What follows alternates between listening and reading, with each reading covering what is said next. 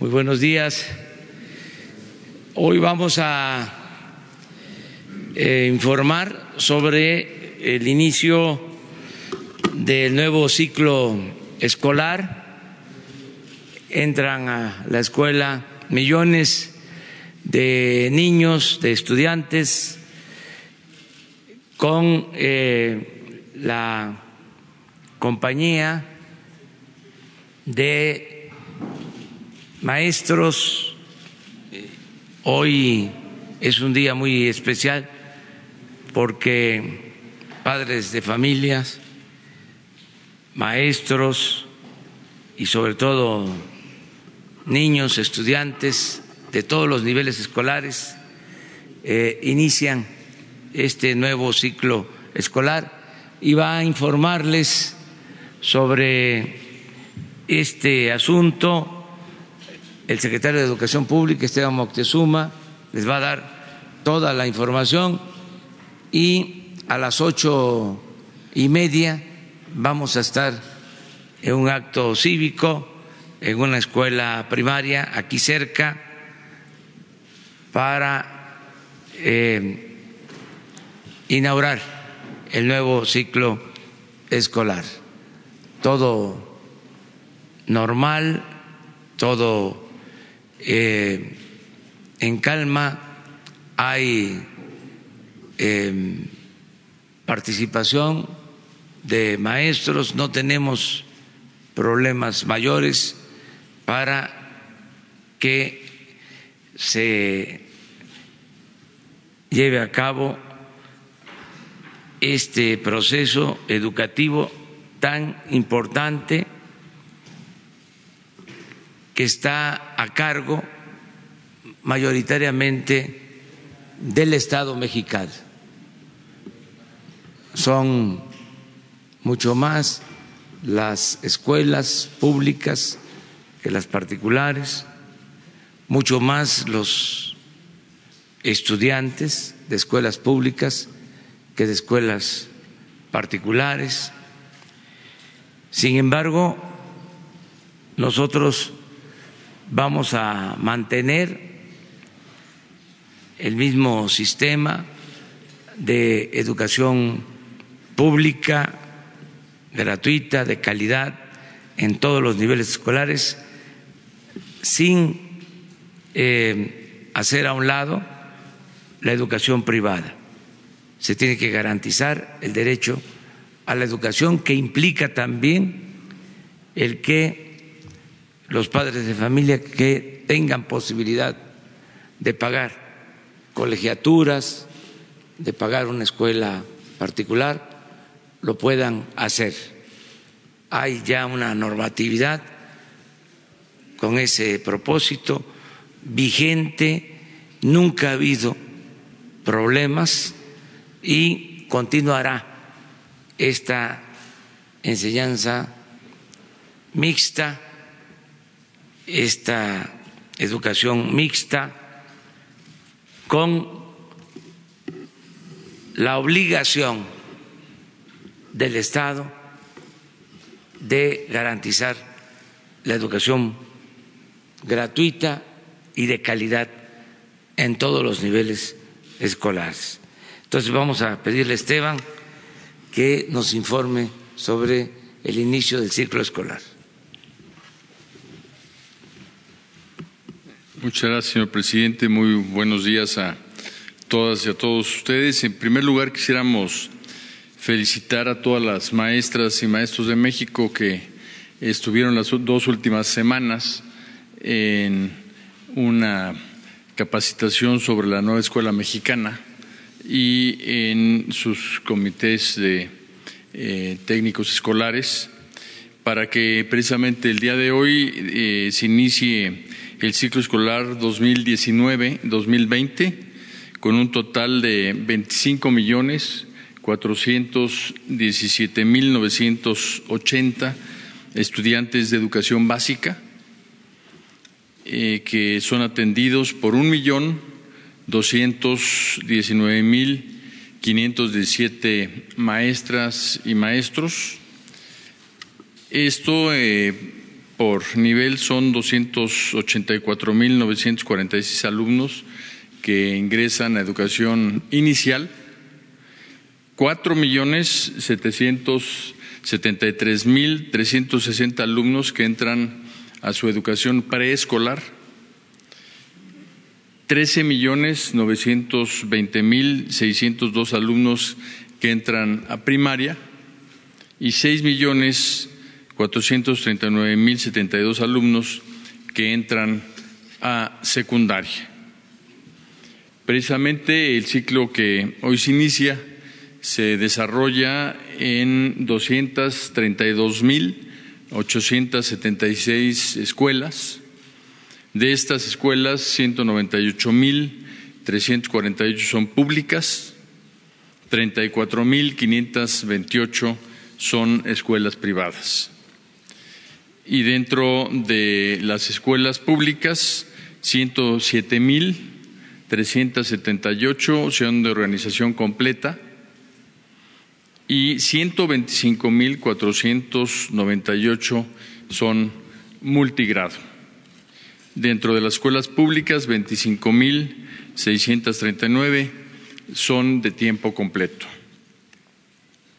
El ciclo escolar, además, comprende 32.063 escuelas con AFE, de las cuales 25.799 están ubicadas en planteles escolares. Con referencia a los libros de texto, se distribuyen 176 millones de libros de texto gratuito, son 15 millones de libros de preescolar, 105 millones de libros de primaria, 35 millones de libros de secundaria, 10 millones de telesecundaria, 2 millones de libros de texto gratuito en telebachillerato, en educación indígena un, millón doscientos mil, en inglés siete millones y en braille y macrotipo ochenta y tres mil libros de texto gratuito.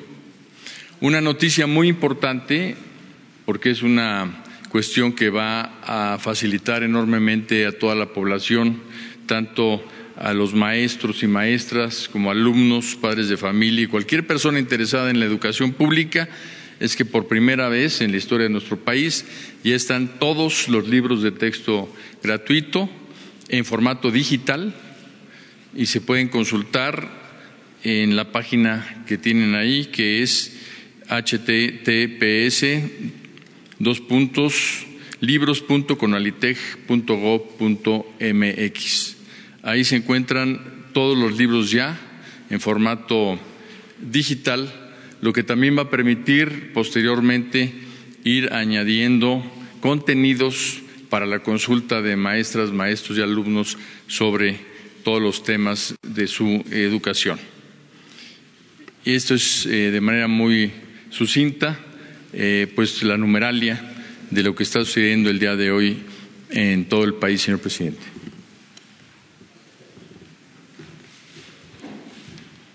Muy bien, si les parece, em, después eh, abrimos la sesión de preguntas y respuestas. Vamos a que Francisco Ricardo Sheffield, el Procurador Federal del Consumidor, nos informe sobre el quién es quién en los precios de los combustibles como todos los lunes, y luego ya abrimos la sesión. Buenos días, señor presidente. Muy buenos días a todas y a todos. Eh, comentar que en este regreso a clases el precio promedio también de los paquetes escolares fue de 400 pesos en primarias y de 500 pesos en secundarias. No tuvimos ningún reporte especial de quejas en el respeto a los precios y en la página de Profeco y en la revista del consumidor está el resultado de los estudios que se realizaron a todos los materiales y útiles escolares para que esta información ayude a los padres de familia en ver cuáles son los útiles que conviene más en costo-beneficio comprar, como también estaremos atentos en este regreso a clase para las escuelas privadas, recibir los reportes en donde no se esté cumpliendo con el registro de los contratos de adhesión en las escuelas privadas o estos contratos de adhesión no sean cumplidos por las escuelas privadas. En el reporte de gasolinas, quién es quién en la gasolina regular, el precio más alto con el margen más alto lo tenemos en Energético Plus. Eh, con un margen de tres pesos cuarenta y un centavos y un precio al público de veintiún pesos con veintitrés centavos por litro mientras que el más económico lo tiene Grupo Divala en Centro Tabasco con un margen de 32, 33 centavos por litro y un precio por litro de 17.68 al público. En la gasolina premium, el precio más alto, en Monterrey, Nuevo León, Orsán del Norte, 21.99 por litro y un margen de tres pesos con 83 centavos por litro, mientras que la premium más económica, con el margen más bajo, lo encontramos en Super Servicio Agua Dulce, en Agua Dulce Veracruz, a 18.99 por litro con un margen de 38 centavos y en diésel el más alto con el margen más alto lo tenemos en Corporativo Enervisión en Hermosillo, Sonora, con un precio al público de 21.85 por litro, tres pesos con 42 centavos por litro el margen y el más económico con un margen de 19 centavos en Durango, Durango, Saguís, Saguís, Scorp a 19.89 por litro. Si lo vemos por marca, continúa la estabilidad en los últimos tres meses con las marcas que tienen el mayor margen y el mayor precio siendo Chevron, Redco y Arco y las más económicas Orsan, Total y Lagas.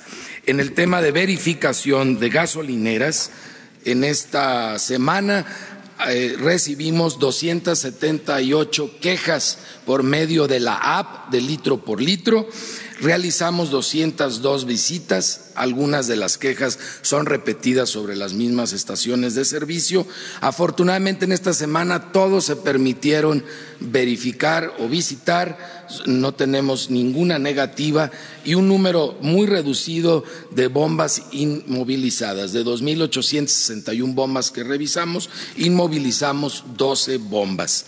Hemos tenido ya muchas descargas en Android y en la semana pasada iniciaron las descargas en el sistema iOS de Apple. En total, 90.890 descargas con muchos comentarios favorables para la app de litro por litro. Y en la app de litro por litro, el precio más bajo para gasolina regular en toda la República Mexicana es de 17.49 y lo encontramos en Coatzacoalcos, Veracruz.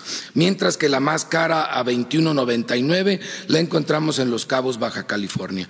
En combustible premium, el más bajo, 18 pesos con 5 centavos en Aguadulce, Veracruz, y el precio más alto, 22.99 en Guanajuato, Guanajuato. Y en diésel, el más económico en Medellín, Veracruz, 18.98, y el más caro en Churumuco, Michoacán, 22.98. ¿Quién es quién? En el gas LP, en los tanques estacionarios.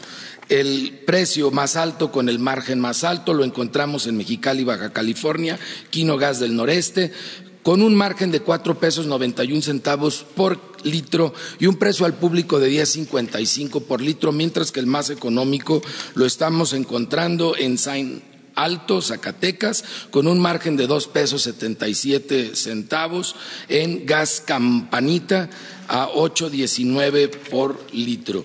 Y el más eh, caro e, y margen más alto es en gas Lux Jerez Zacatecas para los cilindros a 19.89 por litro y un margen de 8 pesos con 69 centavos por kilo. Y el más económico con un margen de tres pesos 64 centavos por kilo. Lo encontramos en Guadalupe, Victoria, Durango, Regiogas, Lerdo, con un precio al público de 14 pesos con 30 centavos por kilo en verificación de gas LFP, el operativo ordinario de cada semana, visitamos 51 expendedores de gas LP, infraccionamos a nueve y fue un número alto que no se dejó verificar esta semana, son 12 negativas a verificación. Seis básculas fueron inmovilizadas de 444, una, un vehículo inmovilizado de 14, un autotanque inmovilizado de 45 y encontramos un ligero aumento en el porcentaje de cilindros eh, que no tienen condiciones para estar en el mercado, que fue del 11%. Hicimos un operativo especial en esta semana con apoyo de la Policía Federal, que agradecemos el respaldo que nos dieron, y realizamos visitas a 31 estaciones expendedoras de gas LP que no se habían permitido eh, verificar en las últimas semanas.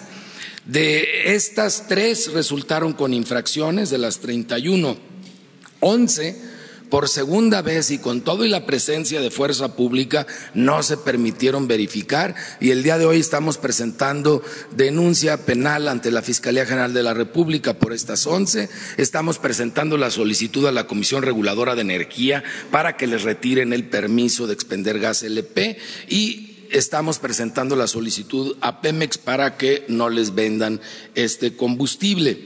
Fueron dos básculas inmovilizadas de 248 en este operativo especial, cero vehículos, cero autotanques y encontramos un porcentaje de, de 12% de cilindros en mal estado. Por cierto, comentarles que Pemex ya le retiró la venta a una de las 11 estaciones expendedoras de gasolina, de las estaciones de servicio, de las gasolineras, y estamos pendientes de que la CRE nos resuelva el retiro de, de permiso de estas estaciones, como también estaremos presentando las nuevas solicitudes por gas LP. La CRE está empezando a dar una respuesta favorable, ya lo vimos en el tema de gas natural con Naturgy, que ya hicieron una modificación al permiso por las miles de quejas que se habían recibido en los estados de Nuevo León, de Coahuila, Estado de México y la Ciudad de, México. Esta es una noticia importante, favorable. Eh, eh, esperamos que Naturgy no, no se inconforme y más bien cumpla con el cambio de su contrato de adhesión y en darle un mejor servicio a los usuarios del gas natural por parte de esta empresa. Gracias. Pues muy bien, este, vamos a abrir eh, la sesión. ¿Les parece unas diez preguntas por que tenemos que ir a la escuela? Empezamos aquí. Gracias, presidente. Salcín Juárez de Silina MX, sobre la información que dio a conocer el gobernador de Puebla, Miguel Ángel Barbosa, sobre la venta de niños en un DIF en las administraciones pasadas. ¿Qué sabe al respecto, presidente? Y eh, usted ha hablado mucho sobre que la jefa de gobierno, Claudia Sheinbaum, tiene contacto con organizaciones para tratar este tema de feminicidios. Eh, lo mismo se está aplicando con los gobernadores de otros estados. El feminicidio, pues, no es solamente eh, aquí el problema en la Ciudad de México, sino en general en todo el país. Gracias. Bueno, acerca de esto, de lo último, em, Claudia está personalmente atendiendo este asunto. Eh, van em, bien en cuanto a que hay diálogo con eh, grupos de eh, mujeres eh, preocupadas con razón por crímenes que se han llevado a cabo, crímenes lamentables de mujeres en la Ciudad de México y están pues actuando eh, y yo espero que va a haber buenos resultados. Se está trabajando en este propósito. Aquí aprovecho para decir que eh, cuando Claudia eh, tomó posición de la jefatura de gobierno, había muchos homicidios en general en la ciudad, una situación muy preocupante y eh, ha logrado una disminución en la incidencia delictiva en la ciudad. Entonces, eh, le tenemos toda la confianza.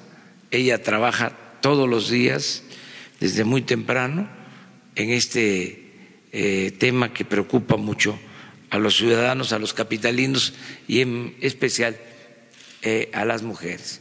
Lo mismo están haciendo los gobiernos estatales. esto que hacemos nosotros todos los días de reunirnos desde las seis de la mañana, lo llevan a cabo los gobernadores, si no a esa hora eh, esperan algunos que termine esta conferencia y eh, se reúnen en los estados también integrantes de seguridad del gobierno federal de los estados y lo hacen incluso en las regiones del país. Se reúnen todos los días para atender eh, casos relacionados con inseguridad y con violencia y eh, el tema de feminicidios se está atendiendo de manera especial en todo el país. Acerca de lo de los niños, no tengo yo más información que la que eh, se dio a conocer en los medios por esta declaración del gobernador. Él tendría que presentar elementos para este, conocer más. ¿Usted no ha hablado con el gobernador? No, no, sobre este tema no, no, no hemos podido hablar, pero sí este, estoy enterado por la denuncia que hizo pública sobre este tema. Falta que haya más elementos. Hoy le voy a pedir de manera respetuosa, porque se trata de una autoridad soberana, así son los gobiernos estatales, son libres, son soberanos, que me este, permita conocer más sobre este tema básicamente. Gracias. Gracias, presidente. Daniel Blancas, de, Crónica. Dos preguntas relacionadas con la educación, ahora que inicia el ciclo escolar. Eh, la primera, hace tres meses yo le refería el caso de estos jóvenes eh, estudiantes de Morena eh, o de las escuelas creadas por Morena que habían sido afectados por la decisión de anular sus estudios y quererlos incorporar a las escuelas eh, eh, de Benito Juárez, las universidades de Benito Juárez. Han pasado tres meses, presidente, y no se les ha resuelto nada. Siguen en la incertidumbre. Tengo aquí una lista de al menos 200 estudiantes que, eh, iniciado el ciclo escolar, no saben a dónde ir. La última propuesta de parte de la Secretaría de Educación Pública, del titular de la subsecretaría Concheiro, fue que los iban a incorporar a la Benemérita de Maestros.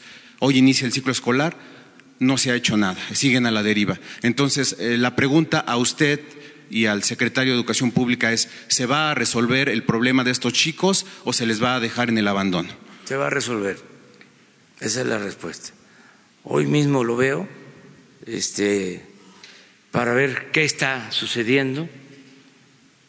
Seguramente es un asunto de normas, no olvidemos que durante mucho tiempo se fueron creando eh, procedimientos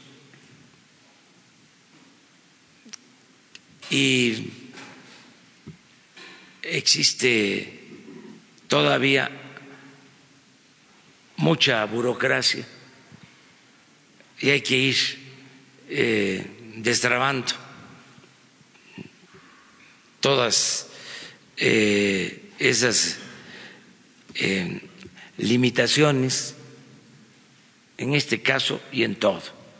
Por eso cuando hablo del elefante reumático y mañoso y que pido me ayuden a empujar el elefante, incluyo también eso, el que este, se cambie de actitud y se ajuste la normatividad a la realidad y sobre todo a la nueva realidad, porque eso obstruye.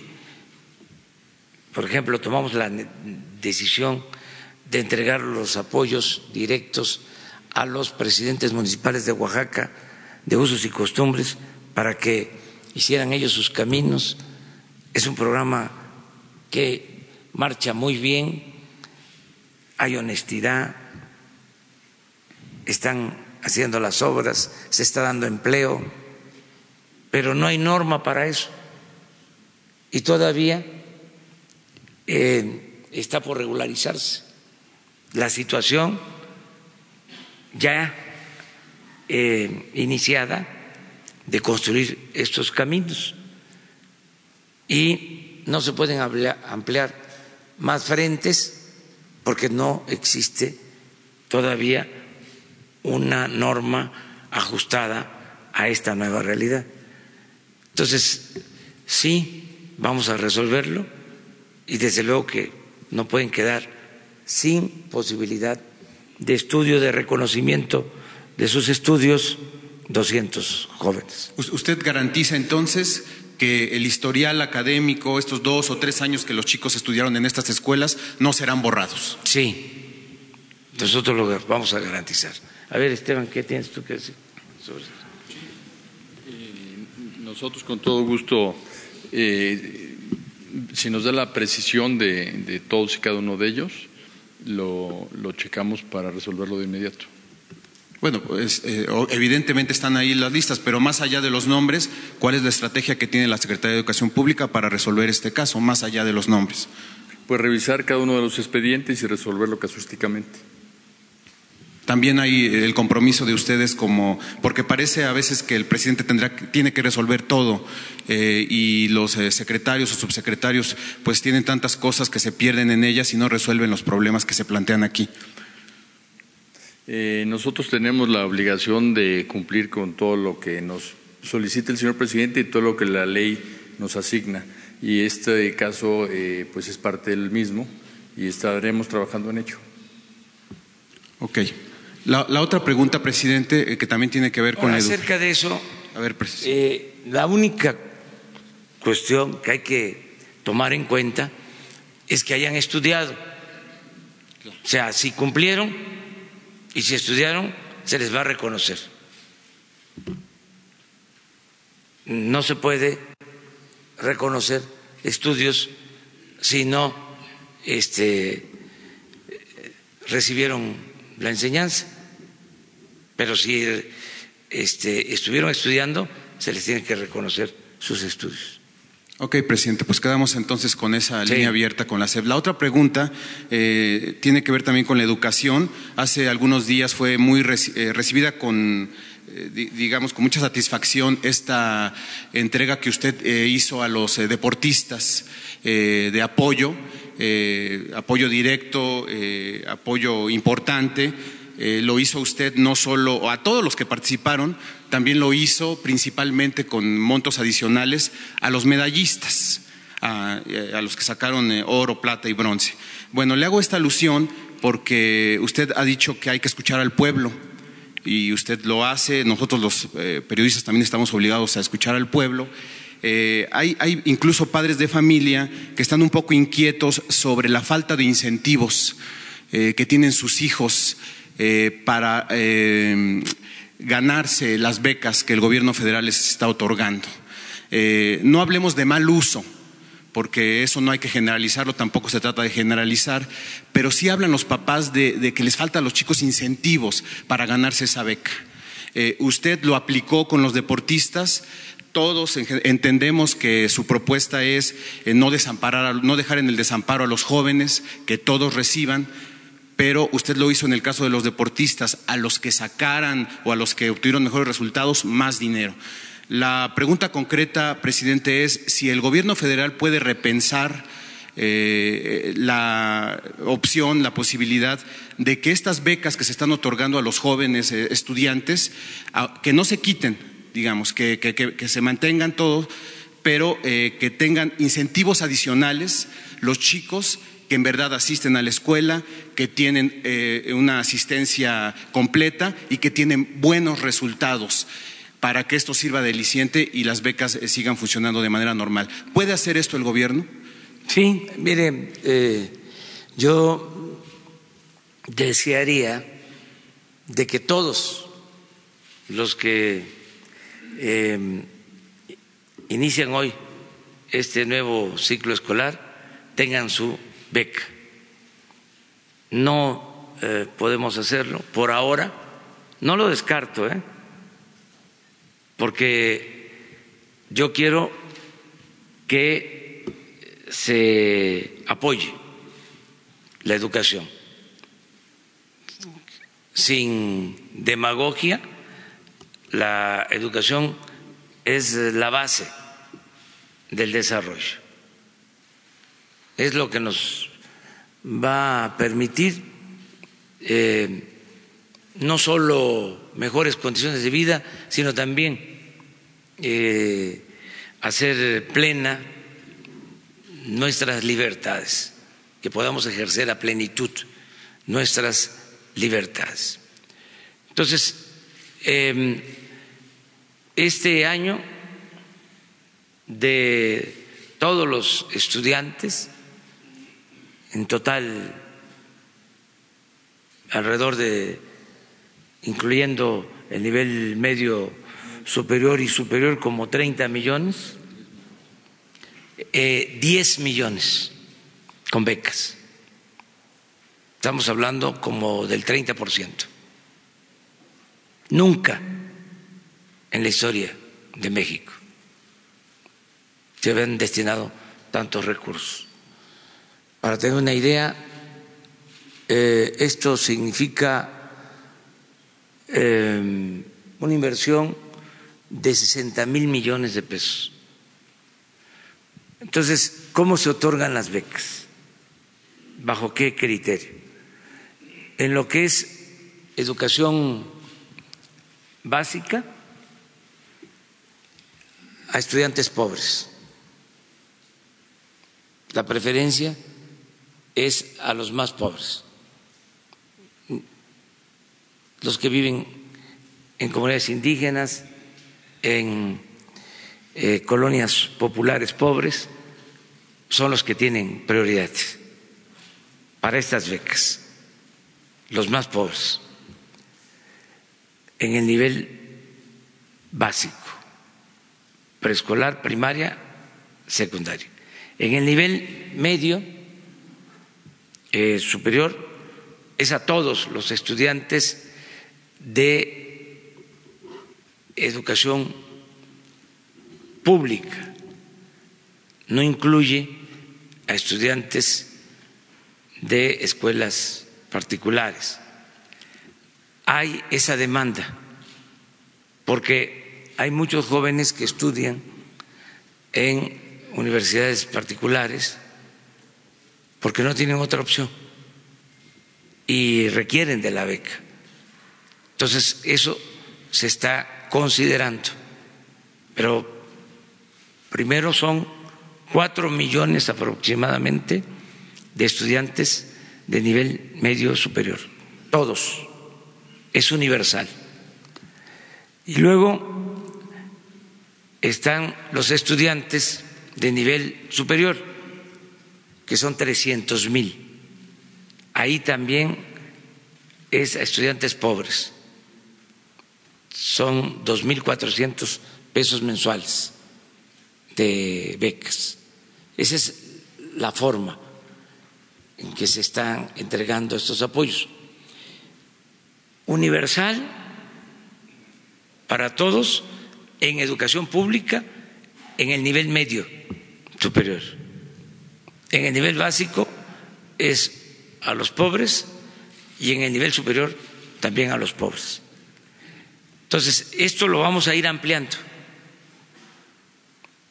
para que se cubra cada vez más, para que cada vez más estudiantes tengan becas y no abandonen la escuela, porque muchos no terminan la deserción escolar tiene que ver con la pobreza, con el que no tienen para este, ir a la escuela, la gente más humilde, la gente más pobre. Entonces, ya tenemos el modelo, ahora lo que necesitamos pues es seguir ahorrando, aunque no les guste a algunos, tiene que seguir habiendo austeridad, no eh, relajar la disciplina,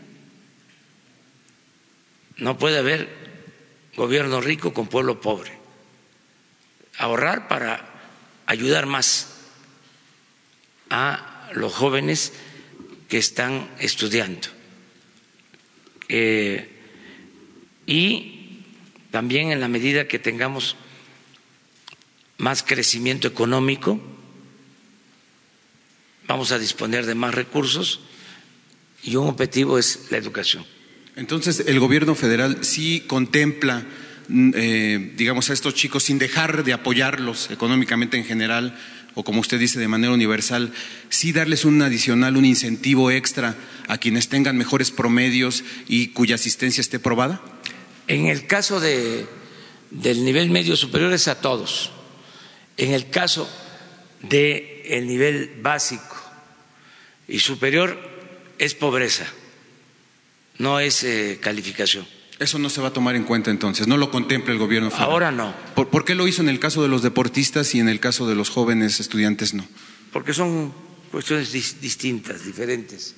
Este, en el caso de los deportistas fueron alrededor de 250 millones de pesos.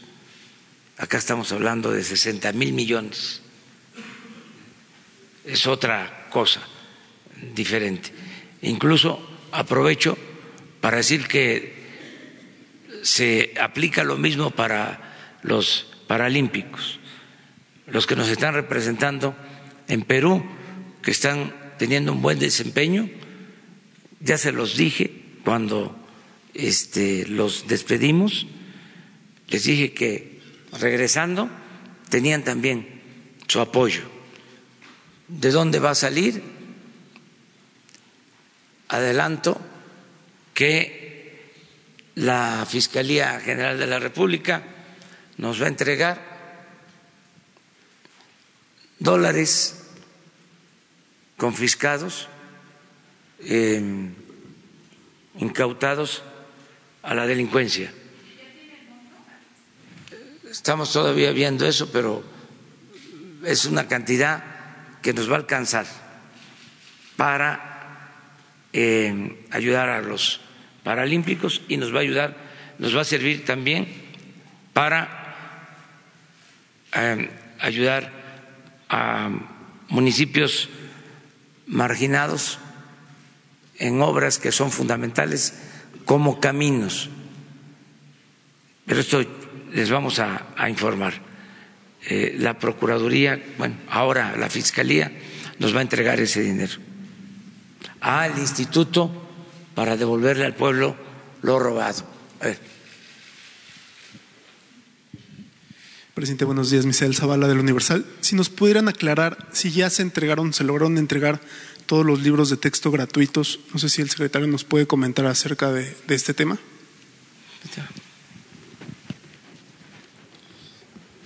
Sí, eh, antes de llegar acá chequé la, la página del Conalitec donde está actualizándose toda la eh, información sobre la entrega de los libros y eh, al día de hoy se están entregando precisamente el 96% de todos los libros de texto gratuito.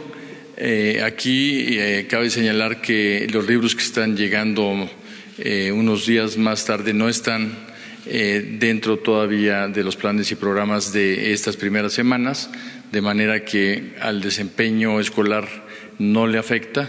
Sí quisiera señalar también que se van a entregar los libros de educación indígena como lo- la entrega más temprana en la historia desde que existen, porque siempre se habían dejado al final y en, en la mayoría de los casos llegaban en los meses de octubre y noviembre, lo mismo que los materiales educativos y los libros de, braille que en varios años llegaron eh, muy tarde. Hemos puesto especial eh, atención a que lleguen a tiempo y eh, podemos decir que las escuelas, como lo comenté hace un momento, están iniciando su ciclo escolar con normalidad.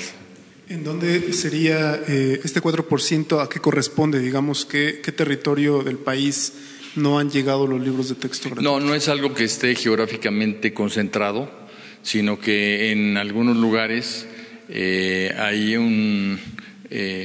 eh, unos libros que están llegando unos días más tarde precisamente porque eran eh, libros que se imprimieron de una manera especial. Por ejemplo, los libros de, de pasta dura, que son los, los la nueva versión, pero sí podemos decir que si comparamos este ciclo escolar y la entrega de los libros de texto de este año con los años anteriores, podemos decir que es una de las entregas más a tiempo y más completas.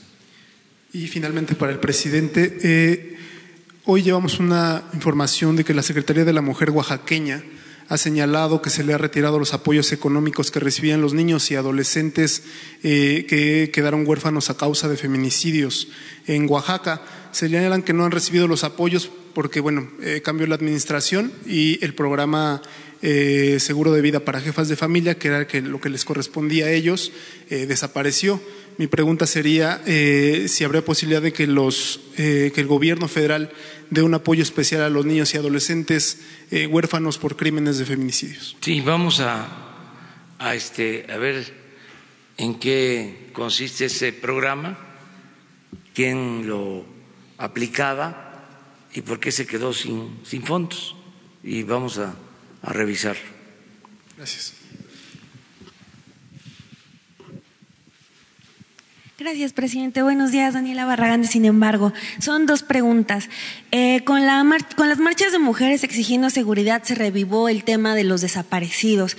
Preguntarle eh, cuáles son los avances que le han informado hasta el momento en esta materia y también eh, preguntarle cuáles, qué pasó con todas las opiniones recabadas en los foros por la paz que se realizaron previo a que usted tomara este protesta como presidente, ya que ahí este se, se juntaron todas las peticiones y, quejas también de los familiares de los desaparecidos.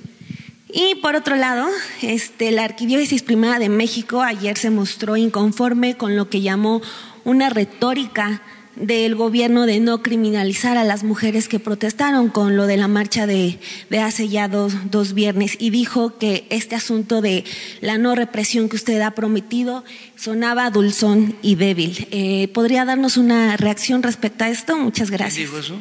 La Arquidiócesis Primera de México. Ah. Gracias. Bueno, mire, este, sobre lo primero, es... Eh, muy lamentable lo que ha venido sucediendo en nuestro país sobre eh, violencia, asesinatos y eh, desaparecidos, pero también de cuerpos no identificados. Nosotros em, recibimos el gobierno con más de 26 mil cuerpos no identificados en semefos, en lugares improvisados. Y estamos dando atención especial a este eh, lamentable asunto. 26 mil de cuerpos no identificados. Eh, la Subsecretaría de Derechos Humanos de Gobernación está haciendo un trabajo con especialistas para tomar un acuerdo, una decisión, todo esto de conformidad con los familiares de las víctimas. Es una herencia lamentable Nosotros vamos a informar sobre esto pronto. Yo voy a hablar de este tema el día primero, pero eh, posteriormente eh, Alejandro Encinas va a presentar un informe. Lo tenemos considerado este asunto como la primera prioridad del gobierno. Sobre lo segundo, no tengo ningún comentario, solo eh, decir que no soy partidario de la ley del talión. Lo he dicho en otras ocasiones, lo repito ahora. No creo en el ojo por ojo, el diente por diente, porque si a esas vamos, nos quedaríamos tuertos o chimuelos todos. No creo que la violencia deba enfrentarse con la violencia. No creo que el mal deba enfrentarse con el mal.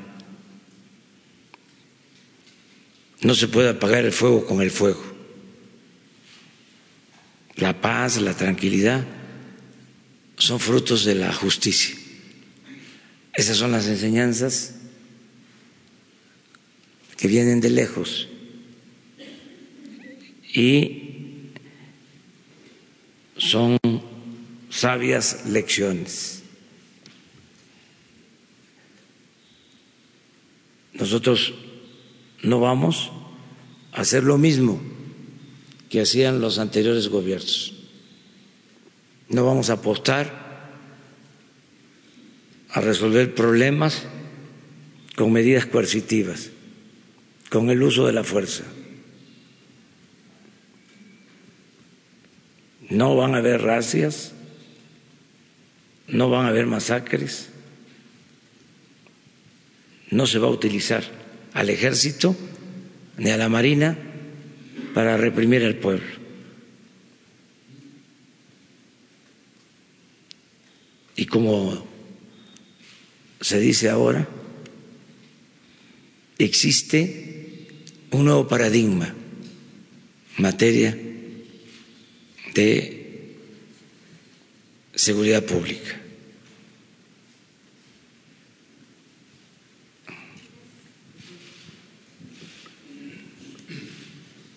Muy buenos días, su servidor Carlos Pozos, reportero de la revista Petróleo y Energía.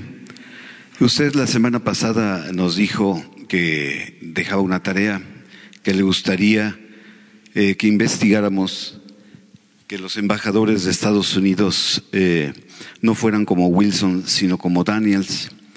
Señor presidente, Joseph Daniels, embajador enviado por el presidente Franklin Delano Roosevelt en el sexenio del presidente Lázaro Cárdenas, fue quien apoyó la expropiación petrolera, en tanto que Henry Lane Wilson apoyó a Victoriano Huerta en el derrocamiento del presidente demócrata Francisco Ignacio Madero González, quien sus restos reposan en el Monumento a la Revolución. nació en 1873 y murió el 22 de febrero de 1913 en la Ciudad de México.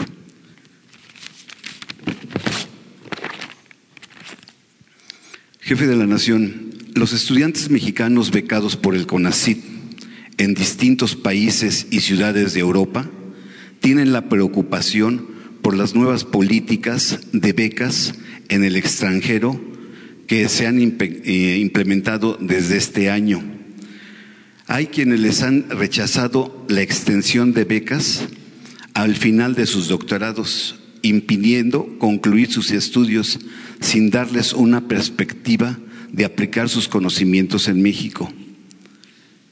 Presidente, la austeridad republicana y la cuarta TED puede reconsiderar y ajustar estos programas de, de becas acorde a los cuatro años que requieren estos estudiantes en sus especialidades y otorgarles la seguridad de que puedan regresar a nuestro país y no sean una fuga de cerebros?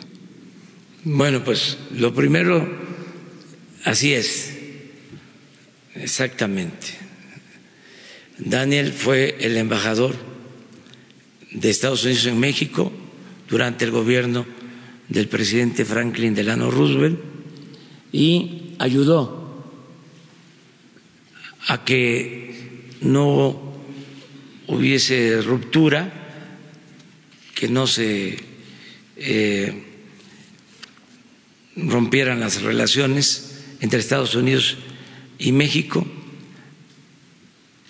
aun cuando de manera libre y soberana el presidente Cárdenas tomó la decisión de expropiar el petróleo.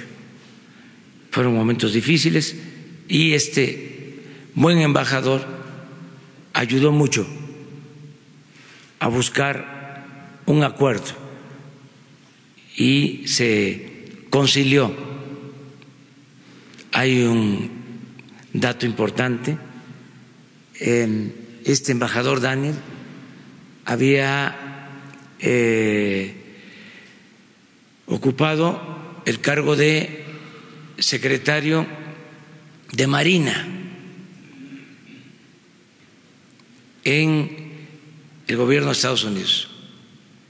Y cuando fue secretario de Marina, Daniels estuvo trabajando con él, fue su subordinado el presidente Roosevelt. Entonces, luego llega el presidente Roosevelt a la Casa Blanca y eh, Daniel, que había sido su jefe, es el embajador de Estados Unidos en México.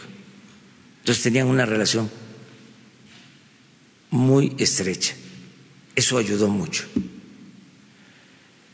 El caso del embajador Wilson es lo opuesto. Es, desde mi punto de vista, el peor embajador que ha tenido Estados Unidos en nuestro país. Porque él eh, organizó el golpe de Estado en contra de Francisco y Madero, el apóstol de la democracia.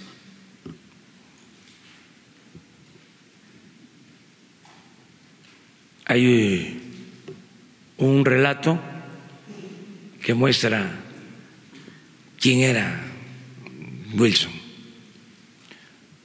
Cuando detienen al presidente Madero, está aquí, en Palacio en la Intendencia. Está detenido junto con el vicepresidente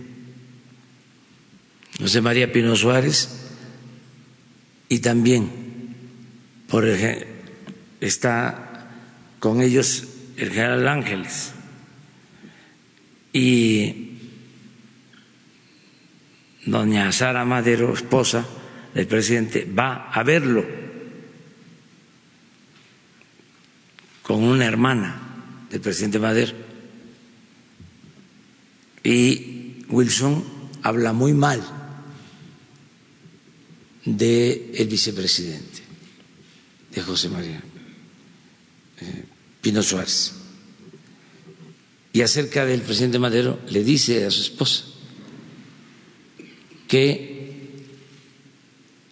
estaba pasando por esa situación de que lo tenían preso porque no le hacía caso, que el presidente Madero no le hacía caso al embajador de Estados Unidos, a Wilson una respuesta de lo más vil. Entonces, no queremos embajadores así. Ya cumpliste con tu este, tarea eh, es una historia que se debe de saber, debemos de conocer. Y por eso México tiene que seguir siendo un país libre y soberano. Y por eso ahora el 15 de septiembre vamos a conmemorar el grito de independencia como nunca aquí en el Zócalo. Están todos invitados, 15 y 16. Y luego el 20 de noviembre, porque en todo el periodo neoliberal querían hasta borrar la historia, que ya este, no pensáramos en nuestro pasado glorioso, lo mejor que tiene nuestro país. Acerca de lo otro, vamos a pedirle a la directora del CONACID que nos dé un informe sobre lo que estás planteando, sobre las becas de los jóvenes en el extranjero. No se eliminan becas, al contrario, se están incrementando las becas que otorga el CONACIT se están incrementando. Eso también vamos a informarlo para que no haya eh, malos entendidos, que no haya falsedades. Pero vamos allá atrás. Me, falta una pregunta. Eh, presidente, en nuestra revista eh, publicamos en Petróleo y Energía que Juan Lozano Tobar, exdirector de Pemex Fertilizantes, es ahora el director del Instituto Mexicano para la Propiedad Intelectual. También publicamos que Reina María Basilio Ortiz, que fue inhabilitada por 15 años por anomalías en la línea 12 del metro, es ahora eh, titular de Pemex Procura. Y también publicamos que lleva siete años el edificio B1 en la torre ejecutiva de Pemex que sigue en resguardo después de la detonación en el primer año del expresidente Enrique Peña Nieto. ¿Sabía usted eso, presidente? Se siguen pagando unas rentas estratosféricas, no sé a quién beneficiando, y el edificio ahí está como elefante blanco. Y mi segunda pregunta, presidente, es eh, saber si en estos dos días que tuvo de actividades eh, privadas, usted eh, eh, redactó el, informe, el informe, el presupuesto y a qué, en qué avance lleva, o, si fue la redacción de, de, su libro, y aquí nos prometió y ya se cumplió un mes en que iba a poner quién es quién en la justicia, en los jueces, si esa promesa se va a cumplir y nos van a mostrar quién es quién en la justicia en México. Mil gracias. Bueno, vamos a, a pedirle a Octavio Romero López, director de Pemex, que responda a eh, estas eh, solicitudes de información sobre los que están trabajando y que supuestamente están impedidos legalmente. A ver que se nos informe. Igual a Irma Heréndira, la secretaria de la Función Pública. Eh, eso es básicamente este, que nos informen cómo van. Igual acerca del el edificio de eh, Pemex, que este, no se está utilizando y se paga renta. Entonces, este, yo les agradezco mucho todo su apoyo de investigación, porque así este, nadie eh, se duerme, nadie se este, eh, desatiende de su responsabilidad. El servidor público tiene que estar muy atento y siempre eh, sirviendo y procurando el bien colectivo el bien de la sociedad. Entonces, estas conferencias eh, ayudan a informar para que la gente sepa cómo va el gobierno, ayudan a desmentir calumnias, a este, contrarrestar rumores, pero también ayudan a que los servidores públicos este, actúen y que no se sientan eh, absolutos y que eh, eh, impere, prevalezca el influyentismo y mucho menos la corrupción. Entonces, sí ayuda mucho. Le voy a dar la palabra a ella y me tengo que ir porque si no ya no llegamos. Por favor. Buen día, presidente. Daviana Ley para Expreso. Yo le tengo dos preguntas. La primera es en referencia a la migración. ¿Qué diálogo se ha tenido con el gobierno estadounidense referente a la cantidad de los migrantes que ingresarán por la frontera de Arizona con Sonora y cuándo empezaría? Bueno, estamos eh, eh, cumpliendo con el compromiso que hicimos de ordenar la migración en nuestro país el día 5 de septiembre se vence el plazo. ¿Se acuerdan que se llegó a ese compromiso?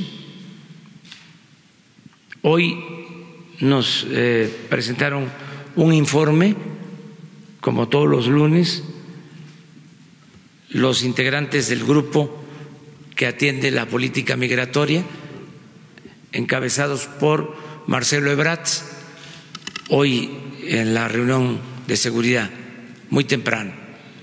Y eh, les puedo decir que vamos bien, pero ya pronto vamos a informar y se va a llevar a cabo una reunión de evaluación entre el gobierno de México y el gobierno de Estados Unidos, el día 10 de septiembre. Pero antes nosotros vamos a informarles aquí a ustedes.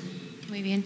Y la segunda, eh, la diputada local por, local por Movimiento Ciudadano María Dolores del Río denunció a través de un video que el 25% de la carretera internacional número 15 es de asfalto en lugar de concreto hidráulico como había prometido el gobierno anterior.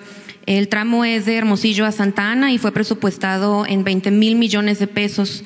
Me interesa saber su opinión al respecto eh, de, este fraude y también qué acciones se llevarán a cabo junto a la gobernadora de Sonora, Claudia Pavlovich. Vamos a estar el día 2 en Hermosillo y el programa es la reunión temprano de seguridad de 6 a 7, de 7 a 8, 8 y media, la conferencia de prensa, ahí se va a informar sobre la carretera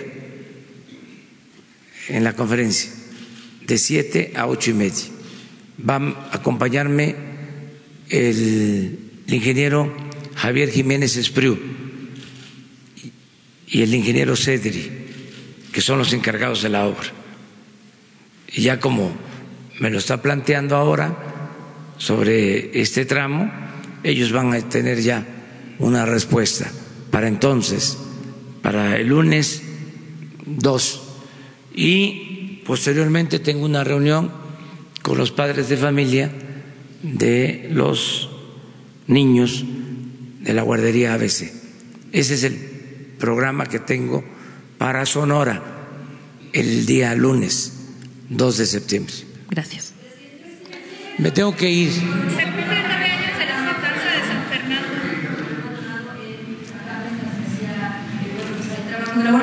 se han visto varios ataques, eh, o bueno, que rodean a elementos del ejército. Apenas eh, se dio el asesinato a este coronel. Y bueno, pues preguntarle a la par de la Guardia Nacional cuál va a ser el papel del ejército mexicano, si hay preocupación incluso si tiende a desaparecer o qué, cuál es el plan que se tiene con el ejército. Y pero sobre todo el asunto de cuál es la relación que va a guardar estos elementos, principalmente ese tipo de no bueno la preocupación que hay al interior de la, la misma corporación, sobre todo por el papel que va a jugar el propio ejército ejército a la par de ya la existencia de la Guardia Nacional. Pues es que así se hacen los este, rumores. Em, mire, el ejército es una institución fundamental del Estado mexicano y nos están ayudando mucho las Fuerzas Armadas, tanto la Secretaría de Defensa como la Secretaría de Marina. Les diría que nos han respaldado con toda su lealtad.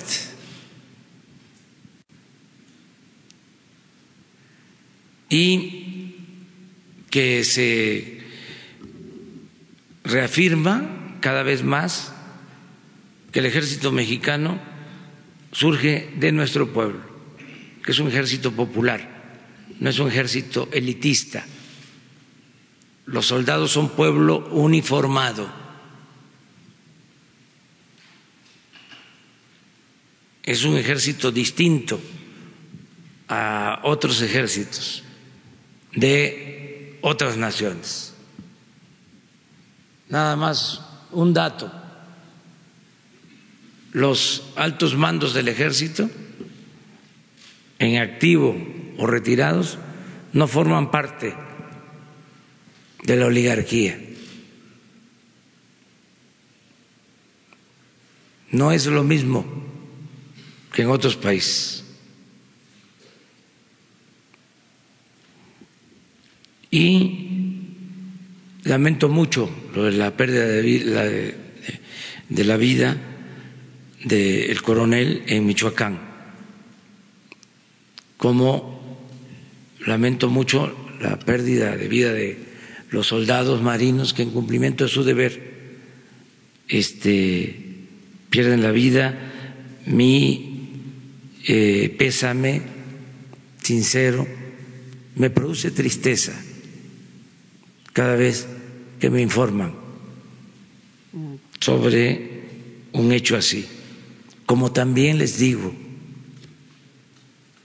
porque nada humano me es ajeno. Me da tristeza cuando pierde la vida cualquier ser humano.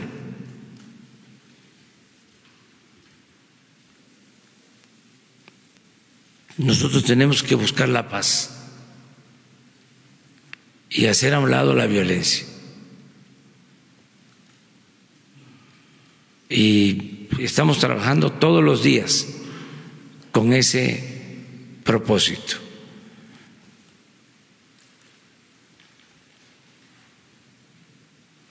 Y ese es nuestro principal desafío, el garantizar la paz y la tranquilidad y estamos, repito, trabajando todos los días para eso.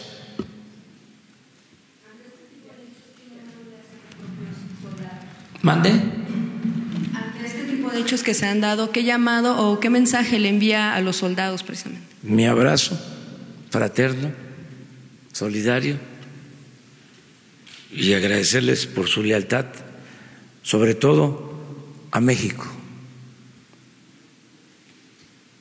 porque no es la lealtad solo a las instituciones o al presidente. Lo más importante es la lealtad al pueblo de México. Muy bien, muchas gracias.